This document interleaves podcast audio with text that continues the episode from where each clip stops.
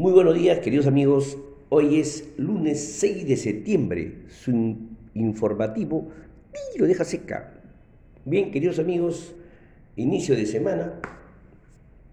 Nuevamente con las pilas recargadas para complementar las informaciones tanto en el plano internacional como nacional. Empezaría diciendo que los tipos de cambio en el mundo, la moneda peruana se ubicó en 4.10 nuevo sol por dólar el peso chileno, 767.75 pesos chilenos por dólar. El peso colombiano, 3.796.83 por dólar. Y el índice, eh, el índice monetario de la moneda estadounidense en el mundo se ubica en el índice de 92.12%. En líneas generales, en relación al día 2 de septiembre, presentan variaciones negativas. Los comodín en el mundo, tenemos que el cobre se sitúa en 433 dólares por libra, el oro 1832 por onza, el zinc se sitúa en 135 dólares en la libra, la plata 24 dólares la onza, el petróleo texiano 69 dólares por barril, el petróleo europeo Brent 73 dólares por barril, los granos en el mundo se cotizaron los comodí en 524 dólares por buchel, el trigo 726 dólares por buchel y la soya 1.292 dólares por buchel. Presentan variaciones positivas en relación al día 2 de septiembre. Complementando la información internacional en Estados Unidos, eh, la Oficina de Estadística Laborales informó que las nóminas no agrícolas aumentaron en 235 mil empleos en agosto. Estadísticamente es la menor creación de empleo desde enero y por debajo de lo esperado en el mercado. Según un sondeo Reuters, eh, se estimaba en 728 mil empleos no agrícolas. También en Estados Unidos, eh, la costa noroeste reportaron precipitaciones récord causadas por el huracán Ida, que dejaron por lo menos 42 fallecidos y provocaron inundaciones de hogares, suspensión de vuelos y de líneas metro.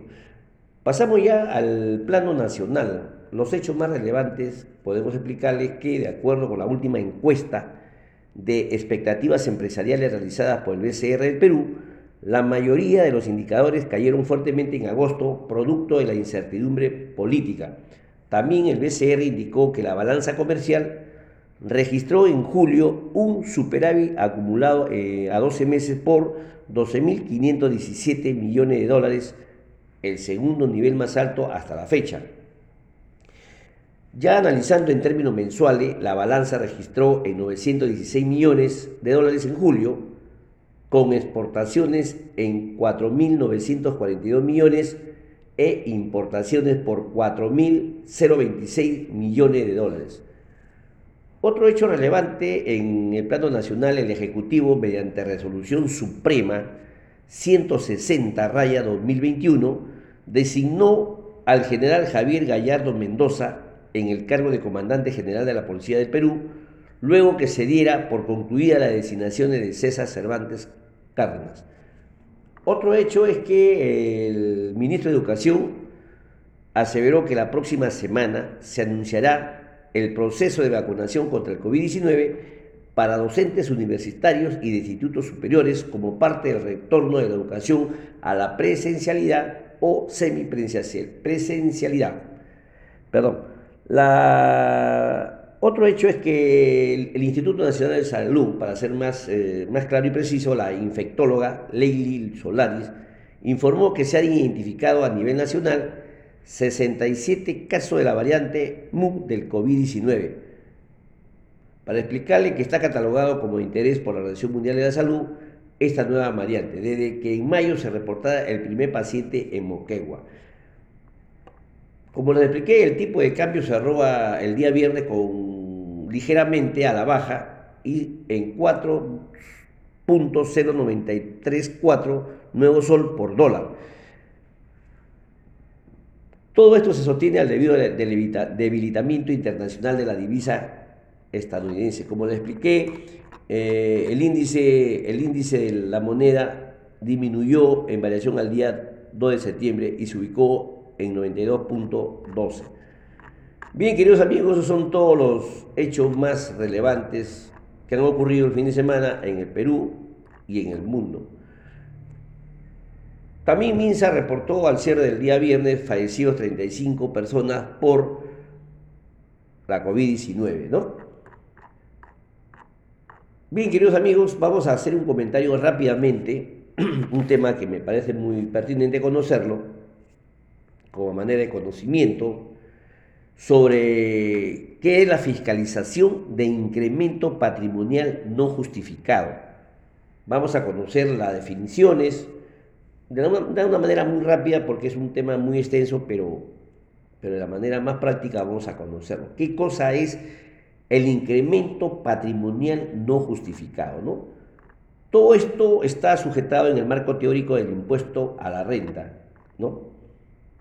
Y, y, esto se deriva que a través de las acciones de fiscalización SUNAC, o sea, la Administración Tributaria, eh, ejerce o ha venido notificando en forma masiva carta de invitación, esquela de citación, mediante las cuales hace notar la inconsistencia traducidas en los de balances patrimoniales y valiéndose o habiéndose valido de la información del, ITF, que es el impuesto a las transacciones financieras, ¿no? Así que por ese, por ese lado, SUNAT tiene identificado todos los movimientos, tanto de ingresos como salidas financieras, a través del mecanismo del ITF que, eh, digamos, que tiene, que tiene grabadas las operaciones. A manera de definición, el incremento patrimonial no justificado puede ser definido como el acrecentamiento del patrimonio del sujeto, ya sea por aumento de activos o disminución de pasivos, que no pueden ser sustentadas de manera fehaciente y o que no guarda relación con las rentas obtenidas y declaradas al fisco en un tiempo determinado. Ampliando ya este concepto, ha sido incorporado a la ley del impuesto a la renta como uno de los mecanismos del control de cumplimiento de las obligaciones tributarias, de generación de riesgo y sobre todo para luchar contra la evasión fiscal. En la medida los índices de informalidad en nuestro país son elevados y la base tributaria no ha crecido como se esperaba el crecimiento económico de nuestro país no se ha visto reflejado de manera directamente proporcional en el aumento de la recaudación fiscal. Es más, se ha determinado que la informalidad de las personas naturales que generan rentas grabadas y que no cumplen con el pago de, sus tributos han obligado al Estado a ser creativos para incorporarlo dentro de los alcances de las acciones de verificación y fiscalización de SUNAC. Eh, más o menos a finales del año 93, para para comentarles un hecho que, bueno, a través del gobierno en ese entonces de Fujimori, eh, decretó que las donaciones que superan las UIT deberían, deberían haber sido, eh, deberían haber sido eh, digamos, declaradas, informadas mediante una, mediante unas notificaciones o un registro notarial. Entonces, a partir de ahí quedaban registradas todas las operaciones, tanto de registros, ya sea de inmuebles o inmuebles, y todos aquellos que originaban transacciones. En ese orden de idea, si nos ponemos a pensar la informalidad que tenemos que bordea más o 73% y en las empresas pequeñas y medianas eh, solamente la formalidad es 8%, entonces podemos ver que personas naturales han incrementado su patrimonio sin sustento a la fecha. Masivamente muchos son propietarios de inmuebles, de muebles, todos registrables y Hoy en día, con esta herramienta del ITF, la SUNAT se vale de muchos elementos para poder detectar las personas naturales, eh, el famoso incremento patrimonial no justificado. Eh, también podría comentarles eh, que para que la SUNAT comience a detectar estas informaciones o estos incrementos patrimoniales no justificados, ha venido desarrollando algunas informaciones, algunas, imposiciones de cumplimiento de obligaciones, ya sean sustanciales y formales de los diversos actores que intervienen las operaciones tributarias. En forma general podemos ver eh, a continuación que la SUNA se vale de informaciones, declaraciones determinantes mensuales o anuales mediante obtención de los movimientos del impuesto general a la venta, el impuesto a la renta, el impuesto selectivo al consumo, o planilla de trabajadores dependientes o independientes o que estén dentro del marco de la planilla electrónica. ¿no? También se vale de informaciones, de declaraciones informativas que declaran los agentes eh, o las empresas mediante la declaración anual de operaciones con tercero, que no es otro más que la recopilación de compras y ventas que han ocurrido en su periodo o en su ejercicio comercial.